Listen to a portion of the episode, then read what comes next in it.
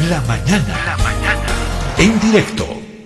Samuel Montaño es un investigador en tecnología militar, pero también en todo este tiempo lo hemos conocido ya en el país como un analista en temáticas de seguridad del Estado, que tiene que ver justamente con Fuerzas Armadas, con policía. Y vamos a apelar a él, a su experiencia, eh, y a su análisis para más o menos tratar de entender, sé que podemos entrar al plano de la especulación, pero es inevitable, porque es un tema además muy cerrado, pero vamos a intentar con él saber eh, o tratar de escudriñar las causas por las que se tomó esa decisión tan sorprendente. Don Samuel, siempre es un gusto saludarlo, tenerlo acá en el programa, en Herbol, la mañana en directo. Bienvenido, buen día. Don Samuel, todos están, la gran pregunta es esa, ¿qué pasó? ¿Por qué este cambio del alto mando tan repentino y no de uno o dos comandantes? Todos, cambiaron a todos. Don Samuel, ¿cómo ve usted el panorama? ¿Qué hay por detrás? Buenos días, Pedro. Muchas gracias. Bueno, como usted ya lo dijo, a veces es inevitable entrar al campo de la especulación y hasta inclusive en el campo de las teorías de la conspiración. Cuando suceden ese tipo de, de cambios tan, yo diría, violentos, es que eh, primero el gobierno de turno tiene una especie de miedo, de desconfianza, algo tiene que haber sucedido para deshacerse de un alto mando militar en una forma tan rápida. Esto, por lo que he llegado a saber, a escuchar especulaciones, comentarios y hasta teorías de la conspiración, se está asemejando, usted se acordará que cuando el gobierno de Yanine Áñez había posicionado un alto mando militar, a cuya cabeza estaba el general Orellana, y a las pocas semanas destituyeron al comandante del ejército con el supuesto de que este comandante tenía contacto con Evo Morales. Bueno, según lo que hemos podido evaluar hasta anoche, hasta altas horas de la noche, en el supuesto de que el alto mando militar eh, saliente habría perdido la confianza del gobierno por la especulación de que primero, desde la ascensión del señor Arce Catacora, esta victoria que ha disgustado a una parte del país, a una parte del país, pero sí ha disgustado bastante al norte y a algunos países de Europa. Gane quien gane las elecciones en Estados Unidos, la política eh, eh afuera de los Estados Unidos, fuera de sus fronteras, es la misma. Y obviamente eh, la ascensión del gobierno de Arce Catacora, la ascensión del MAS, es una victoria que inclusive afecta a los Estados Unidos en cuanto a su situación con Venezuela. ¿Por qué? Porque la victoria del MAS, que ha sido tan, tan contundente, prácticamente fortalece a Nicolás Maduro, lo cual es una desventaja para los Estados Unidos. Por tanto, se ha estado especulando que a partir de la ascensión de Azacatacora, eh, curiosamente ha habido un incremento de personal de paso, de personal militar, tanto norteamericano, británico y del Brasil, por Bolivia a título de visitas, de, de turismo, etcétera, etcétera, y se, supuestamente, digo supuestamente lo, lo subrayo, han estado teniendo contactos con los mandos militares y especialmente con mandos militares del oriente del país. Esto obviamente ha sido interpretado especialmente por la gente que al parecer maneja indirectamente el gobierno de ese Catacora desde el Chapare, la susceptibilidad de que se estaría conspirando desde las Fuerzas Armadas, eh, manejadas obviamente por estas visitas, en su mayoría por el Comando Sur de los Estados Unidos. Puede ser cierto, o como no puede ser, porque algo semejante ha sucedido en el gobierno de Hernán Siles Santos en la UDP, donde la parte económica la parte militar han sido determinantes y han sido manejadas en gran parte por la Embajada de los Estados Unidos, primero.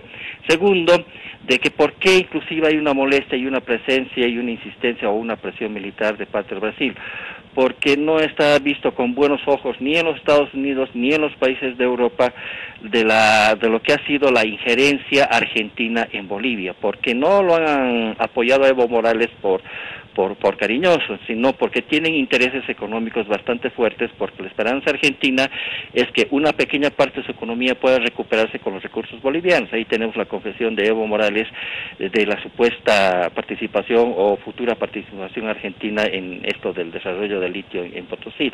Entonces, la presencia y presión mm, brasilera, militares eh, especialmente, es una forma de ponerle límites y una advertencia a la Argentina que mientras el Brasil sea una potencia y esté bajo el paraguas de los Estados Unidos, le va a poner límites a la injerencia argentina.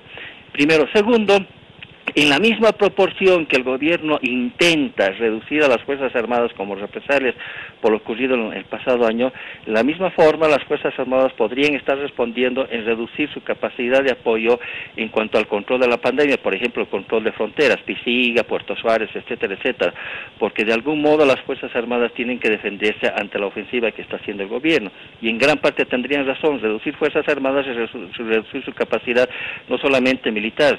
Todos los países acuden a las Fuerzas Armadas en este tipo de tragedias por la capacidad masiva que tienen del desplazamiento de efectivos militares para ayudar a apoyar en este tipo de, de pandemias.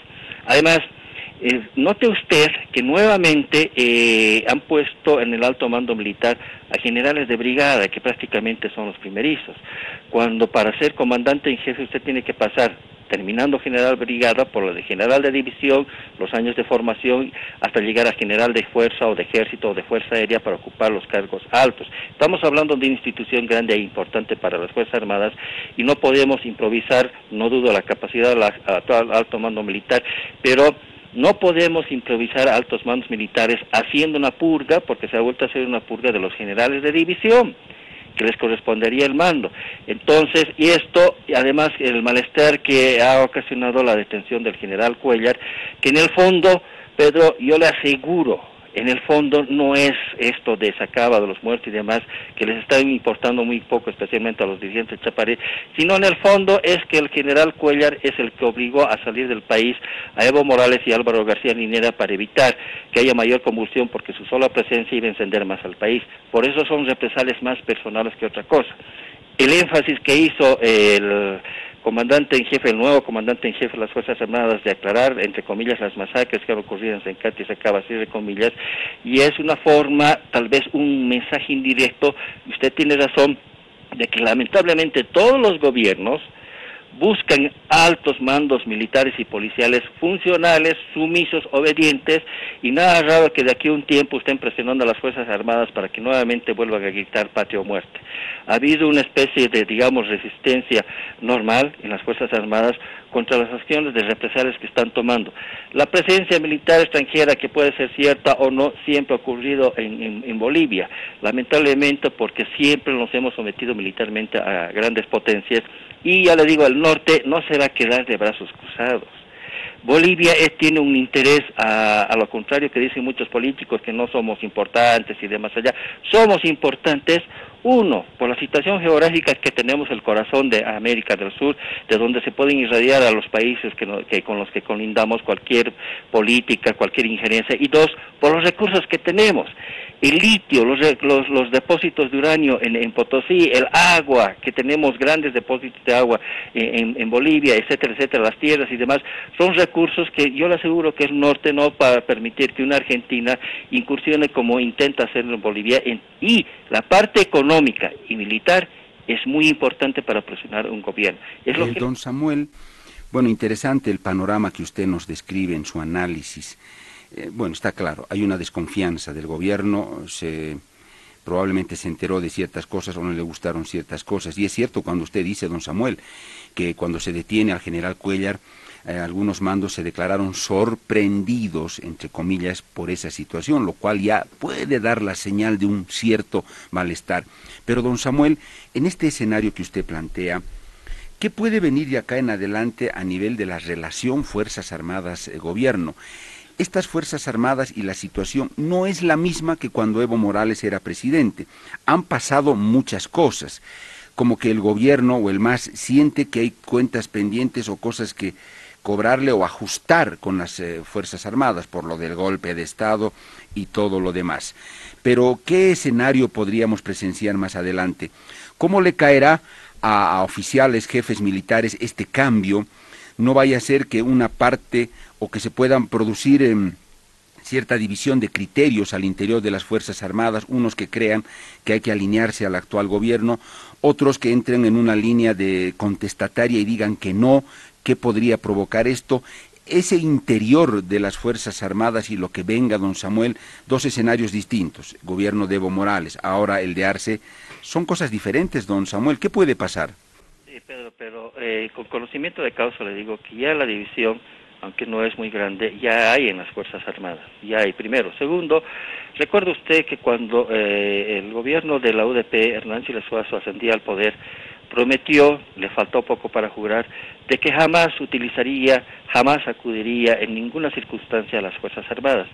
Sin embargo, en 1984, se acordará, hubo motín policial en que tuvo que intervenir las Fuerzas Armadas y hubieron dos muertos. Y en marzo de 1985, con esa espantosa marcha militar, le digo espantosa porque vinieron a sembrar de dinamita a la ciudad de La Paz, Hernán Siles finalmente tuvo que acudir a las Fuerzas Armadas, sacando los tanques a las calles, etcétera, etcétera. La relación que ha tenido Evo Morales con las Fuerzas Armadas, el gobierno de Morales, ha tenido unas fuerzas que las ha sometido nada más ni nada menos que por prebendas. Digo yo, ¿dónde estaban aquellos generales, entre comillas, valientes, que han aceptado tan sumisos? ¿Por qué aceptaron tan sumisos el gritar, por ejemplo, la arenga patria o muerte, que es una arenga que viene desde Cuba. ¿Por qué? Porque se les ha dado prebendas, se les ha dado beneficios, desde vehículos, desde buenos sueldos, bonos, hasta hacer negocio con los cascos azules o, con los aviones de la Fuerza Aérea. Entonces, una salida tiene el, gobierno de hace Catacoro si quiere volver a tener a, altos mandos militares tan sometidos como antes eh, los hemos tenido en los últimos 14 años. Sencillamente darles las mismas prebendas, las mismas ventajas, a costa de lo que es las Fuerzas Armadas tal como ha sucedido en el gobierno de Evo Morales. Es la única salida que tienen, porque las Fuerzas Armadas no son cualquier institución, son la base de la nacionalidad en cualquier parte del mundo, en Rusia, en China, en los Estados Unidos. Y si no manejan con cuidado las Fuerzas Armadas, es el principio de la desintegración, desintegración de, la, de, la institución y obviamente se rompe el sistema nervioso en todo nuestro país.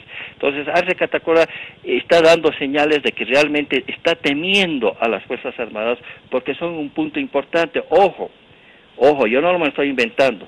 El señor Bolsonaro es uno de los que tiene la, firme idea, a diferencia del presidente Lula, de separar Bolivia si es necesario, como en su momento lo ha planteado Pinochet, cuando en su momento lo, ha planteado el general Bermúdez del Perú, etcétera, etcétera. Y no olvide usted que hay una potencia que se está jugando los recursos, se están jugando los países con otras potencias como China y Rusia. Eh, don Samuel, este, evidentemente, este anuncio que hizo anoche el, nuevo comandante en jefe de las Fuerzas Armadas, que garantiza que eh, se van a esclarecer los, eh, los, hechos de violencia del año pasado. A ver, eh, yo le invito, don Samuel, a que escuchemos lo que decía anoche el nuevo comandante de las Fuerzas Armadas, que también no dejó de llamar. Él dijo, garantizamos el esclarecimiento y la identificación de los responsables de esos hechos de, violencia. A ver, eh, escuchemos al nuevo comandante luego de su posesión. Nuestro Estado es impulsado por el pueblo y ejecutado por el gobierno. El mismo ha permitido que las Fuerzas Armadas puedan reafirmar su compromiso decidido con su pueblo, del cual son, del cual son parte indisoluble. En este sentido de transparencia y compromiso con la patria, es que este mando garantiza el esclarecimiento de los hechos ocurridos en octubre y noviembre del año pasado. Lo realizaremos sin escatimar trabajo y tiempo para dar con los responsables de tan nefastos actos que enlutaron a la familia boliviana. César Moisés Vallejos Rocha, el nuevo comandante en jefe de las Fuerzas Armadas, él es de la Fuerza Aérea Boliviana. Eh, don Samuel, un anuncio como este, ¿cómo podría caer al interior de las Fuerzas Armadas? Si de pronto ya la, la detención de Cuellar generó cierto malestar, un anuncio como este desde la cabeza de las Fuerzas Armadas, ¿qué tipo de repercusión puede tener al interior eh, de la institución castrense o es que el gobierno logrará aplacar cualquier tipo de, reacción? Bueno, ah, recordemos que eh, en N discursos que han tenido eh, el gobierno del MAS en los últimos 14 años de que las Fuerzas Armadas o se las obligaría o estarían invitadas a aclarar los sucesos que han tenido en octubre de 2003, febrero de 2003 y durante las dictaduras, que al final no se dio. Lo que le faltaba en el discurso al comandante en jefe es aclarar si van a ellos a colaborar en, la, en, en poner claras las cosas, perdón con la redundancia, sobre lo que ha ocurrido desde el punto de vista de la participación militar, porque me parece que la parte que le faltó el discurso es despedir al gobierno que también La otra parte beligerante del país, los dirigentes, incluso el binomio Álvaro García y Evo Morales, también tienen que sentarse en el, en el, banquillo de los acusados porque han sido los que han empujado a la gente que tenían derecho a protestar, sí, pero en la forma tan violenta que lo han hecho es, es que también tienen que ser aclarados. Se habla, por ejemplo, un ejemplo muy, muy, muy pequeño le voy a dar, Pedro. Hace poco usted escuchó un jefe policial que decía que va a investigar de oficio la quema de la Huipala pero hasta ahora usted no ha escuchado que la, la policía va a investigar de oficio la quema de los Puma Catari, ni la muerte de dos o tres policías que han sido violentamente violentados o de Julio Llanos, ¿de acuerdo? Entonces, falta aquí la versión en el discurso de pedirle al gobierno que ambos bandos tienen que estar sentados para aclarar lo que ha sucedido el pasado año. Dudo mucho que vayan a haber eh, consecuencias fatales para las Fuerzas Armadas, pero sí ya ha generado, y se lo digo con conocimiento de causa, bastante malestar, bastante malestar. Samuel Montaño ya nos ha dado unas eh, pautas muy interesantes de por qué él cree, y además en función también a, a los contactos, las fuentes que tiene Samuel eh, Montaño por su actividad, que se, habría un, malestar al interior de las Fuerzas Armadas, o en todo caso, más que un malestar, eh, don Samuel, habría que definirlo así, no sé si malestar es la palabra correcta, una división de criterios al interior de las Fuerzas Armadas y que el, gobierno de Luis Arce Catacor está tratando ahora de, de aplacar eso. Creo que la definición iría por ahí, don Samuel. Pedro, malestar y división en las Fuerzas Armadas. Y además, eh, no solamente eh, te comento que esta división está proporcionando al gobierno actual las bases ideales para mantener unas Fuerzas Armadas desunidas, porque cuanto mayor desunión, mejor se las puede manejar, aún más si usted pone mandos militares muy funcionales, muy sumisos. Acá también hay que aclarar lo siguiente, eh, acuérdese usted cuando en enero de 2006 eh, Evo Morales asumió el poder, hizo la misma declaración que Hernán Siles Suazo. Jamás, entre comillas, utilizaremos contra el pueblo las Fuerzas Armadas.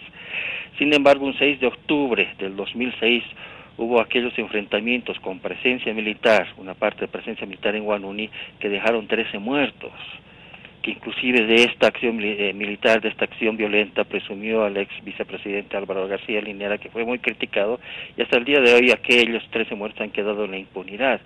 Entonces, y además, le comento esto, que es algo muy cierto, no olvidemos que la novena división del ejército creada por el Comando Sur a través del general Charles Wilson de los Estados Unidos bajo la dirección de ser una división que controlaría el esto del narcotráfico en el Chapare.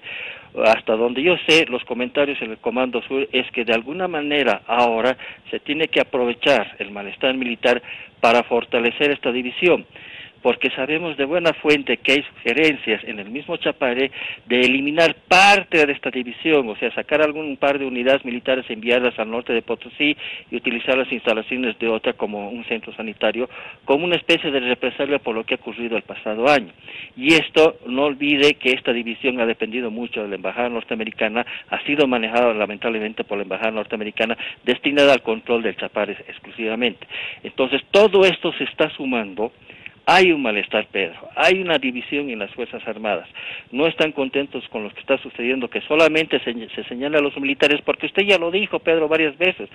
Todos los gobiernos nos meten en problemas y la solución para ellos son Fuerzas Armadas y policías no entienden las dimensiones y consecuencias que puede tener cuando toman decisiones económicas, políticas, administrativas que tienen consecuencias con el pueblo, con el país.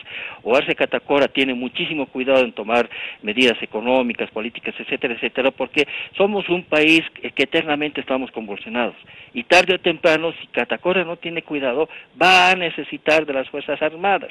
No olvide usted la famosa frase de eh, Víctor Paz Estensoro, 1985, entre comillas, me arrepiento que en 1952 haya hecho desaparecer a gran parte de las Fuerzas Armadas, porque eso originó que las milicias de ese entonces se convirtieran en grupos incluso de, delincuenciales que Hernán Silva Suazo en 1956 tuvo urgentemente que restituir al ejército. Eh, don Samuel, sí, creo que los puntos que usted aborda, don Samuel, son para un análisis que podría ser preocupante hasta cierto punto. Pero, don Samuel, usted mencionó un detalle que me llamó la atención y lo apunté. Cuellar, el general que ha sido detenido o procesado por los hechos de violencia de, de Sacaba o Sencata, eh, usted nos decía, don Samuel, que él sería el oficial que prácticamente esos días eh, críticos de la crisis de, de noviembre, octubre, noviembre, fue el que habría conminado a Evo Morales a que abandone eh, el, país. Esto es así, don Samuel, su fuente es muy certera, muy fidedigna, que él, ah, no sé si habló con Evo Morales o, vi a quién le dio el mensaje de que debe salir del país, eh, don Samuel, si puede darnos detalle de esto que me ha llamado poderosamente la atención. Claro que sí, no, no, no ha notado usted que eh, se han tomado represalias contra un solo militar, el general Cuellar, y no contra otros eh, jefes militares que, por ejemplo, han actuado en Sencata, también en Sacaba, porque el general Cuellas es un general de Fuerza Aérea. Quienes han tenido las operaciones en tierra han sido efectivos militares de la séptima división del ejército, tanto militares como policías. Pero ¿por qué, por Cuellar? Porque Cuellar ha sido determinante, al parecer, en la salida de Evo Morales del país. Y ha sido una, una determinación bastante importante y muy precisa porque la solo la presencia de Evo Morales hubiese originado mayor problema en nuestro país. Algo así como Sánchez Lozada, si no salía del país, la convulsión iba a continuar. Entonces, más parece unas represalias personales contra el general Cuello, porque al final de cuentas los argumentos que escriben, que se, se disparó, no se disparó, pero nunca se dice quienes empujaron al otro bando que tenían derecho a protestar, pero no en la forma en que lo estaban haciendo, porque si no se hubiese hecho el operativo de militar de frenar en el puente este el ingreso de estos manifestantes a Cochabamba, que no iban pacíficos, ¿qué sucedía o qué hubiese sucedido si lograban entrar a Cochabamba? Si le, llegaban a entrar a la ciudad de Cochabamba, hubiesen dicho, bueno, ya llegamos, ahora vámonos otra vez a, nuestra, a, nuestros lugares, a nuestras casas. No, hubiese habido un enfrentamiento grande con los italianos. Eh, don Samuel, no sé si usted tiene algún detalle de acuerdo a lo que sabe. Eh, Cuellar, eh, en ese día de la salida de Evo Morales, habría hablado directamente con él. Eh, cómo le habría hecho llegar el mensaje. Estuvo ahí en la plataforma el momento que Evo Morales toma el avión. ¿Alguno de estos detalles los conoce, don Samuel? Lo que se ha aclarado con Cuellar y el mando en ese instante que acompañaba a Cuellar es la que Evo Morales confiaba en que supuestamente gran parte del Chapar se iba a levantar para defenderlo, pero no fue así. El Chapar en ese instante, al margen de los pocos dirigentes que lo acompañaron en la plataforma, no estaba seguro exactamente Evo Morales si se iban a movilizar no para su defensa, y parece que en un principio no fue así se había generado una convulsión que al parecer a través del general Cuellar se le había aclarado a Evo Morales que había aceptado una convulsión que se le había escapado de las manos del MAS. Y esto prácticamente asustó a Evo Morales, porque Evo Morales no está acostumbrado a estar en nuestro país cada vez que teníamos conflictos. Entonces, si la presencia de Evo Morales continuaba en nuestro país, esto iba a ser peor. Por tanto, al parecer el general Cuellas es el que presionó para que tanto Evo Morales como Álvaro García, porque Álvaro García Linera, hasta donde sé, por unos comentarios de oficiales de, la Fuerza Aérea Mexicana, Álvaro García Linera ni Gabriela Montaño no tenían por qué haber abordado el avión mexicano pero fue la presión militar en la plataforma para que ambos salieran, porque también la presencia de Álvaro García Linera hubiese significado mayor problema en nuestro país. Era la esperanza, además, del mando militar de hacer que este mismo avión lo abordara Juan Ramón de la Quintana, pero se les escapó, se refugió en la Embajada de México. Pero fue la presión militar de sacarlo a Evo Morales, por eso se estrellan contra el general Cuellar y no con los otros militares. Es más una represalia personal, porque obligó a aquel que decía que nunca iba a escaparse del país y se escapó, prácticamente fue obligado a, a escapar y en gran parte se escapó, porque fue, se asustó de la convulsión social que se le fue de las manos. Evo Morales no se esperaba eso. Bien, don Samuel, le agradezco mucho por este contacto.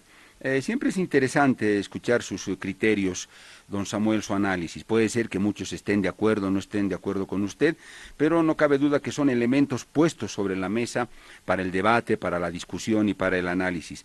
Don Samuel, ha sido un gusto y esperemos ver si desde las Fuerzas Armadas surge algún otro mensaje o señal o no, o todo queda ahí. Eh, es cuestión de esperar. Don Samuel, un gusto. Muchas gracias, Pedro. Buen día, un fuerte abrazo y que tenga, ojalá tengamos todos un mejor año, Pedro. Para usted, para Herbol, siempre tan leal con Herbol. Gracias. Lo propio para usted, don Samuel, el mismo deseo. Samuel Montaño, investigador en tecnología militar y analista en temáticas de seguridad, con esos criterios respecto de por qué se dio ese cambio tan sorpresivo de todo el alto mando militar, cambio que dispuso el presidente Luis Arce Catacora y la posesión fue anoche. Tenía algo más de un mes el, el, alto mando que había sido posesionado con la llegada de Arce Catacora a la presidencia. Salieron todos, entraron otros. Usted ha escuchado a Samuel Montaño en los criterios que él tiene de por qué se dio ese cambio.